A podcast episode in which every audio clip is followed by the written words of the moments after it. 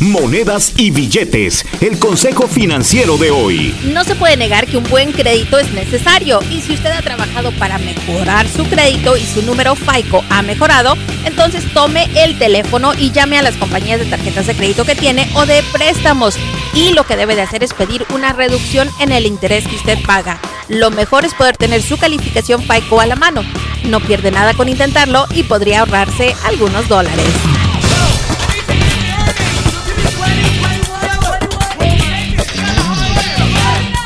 Julie Garza no es consejera financiera, solo comparte información recaudada de diferentes medios y en algunos casos utilizada por ella misma. Para ayuda profesional con sus finanzas, visite un consejero financiero con licencia.